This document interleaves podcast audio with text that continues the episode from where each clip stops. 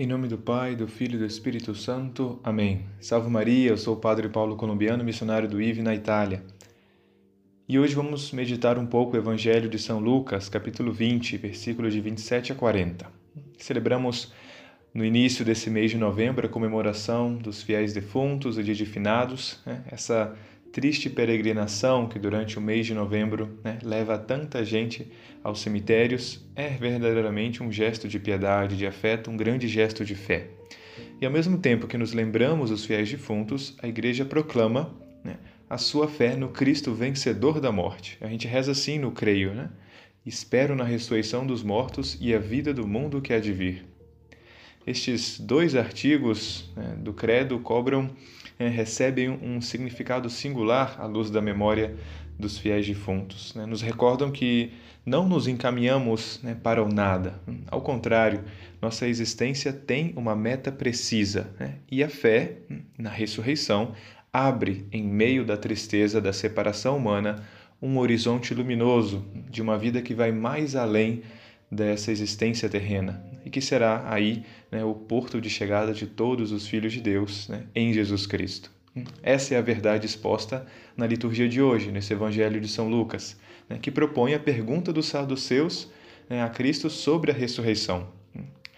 Diz Cristo: Nesta vida os homens e as mulheres casam-se, mas os que forem julgados dignos da ressurreição dos mortos e de participar da vida futura nem eles se casam, nem elas se dão em casamento, e já não poderão morrer, pois serão iguais aos anjos, serão filhos de Deus, porque ressuscitaram.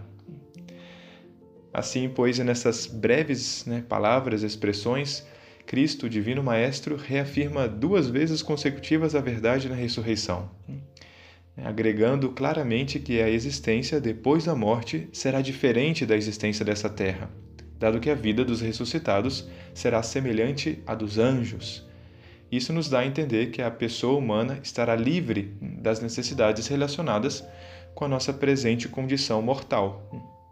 Graças também a outras passagens da Sagrada Escritura e a reflexão dos Santos Padres, né, sabemos e temos a firme certeza e fé que o paraíso, né, o céu, constitui a resposta mais elevada à nossa necessidade íntima de felicidade, através da qual né, recebemos essa possessão direta né, do bem infinito que é Deus. Por isso, Santo Agostinho escreve né, que no paraíso, no céu, descansaremos e veremos, né? veremos e amaremos, amaremos e louvaremos. E louvaremos sem fim, né? estaremos com Deus eternamente. Por fim, queridos irmãos, providencialmente hoje celebramos na memória dos mártires São Roque Gonzales, Santo Afonso Rodrigues e São João de Castilho, né, que foram presbíteros e mártires aí no sul do Brasil, no Rio Grande do Sul. É, eles foram missionários jesuítas e eles dão um testemunho muito forte, justamente porque a sua fé era tão grande, ou seja, creiam tanto na ressurreição, tinham essa fé tão forte na ressurreição que foram capazes de suportar os mais cruéis sofrimentos né, nessa terra né, e sofrer o martírio para a glória de Deus. Né. É, é assim, meus irmãos, nas horas difíceis, né, tendo presente a valentia dos mártires né, e de todos os santos, não hemos de esquecer nunca as palavras né, do nosso credo, da nossa fé católica. Espero na ressurreição dos mortos e na vida do mundo que há de vir. Acreditar nisso, ter essa fé é realmente uma fonte de fortaleza e de esperança, né? de luz e de apoio em meio às nossas dificuldades, em meio às provas de cada dia.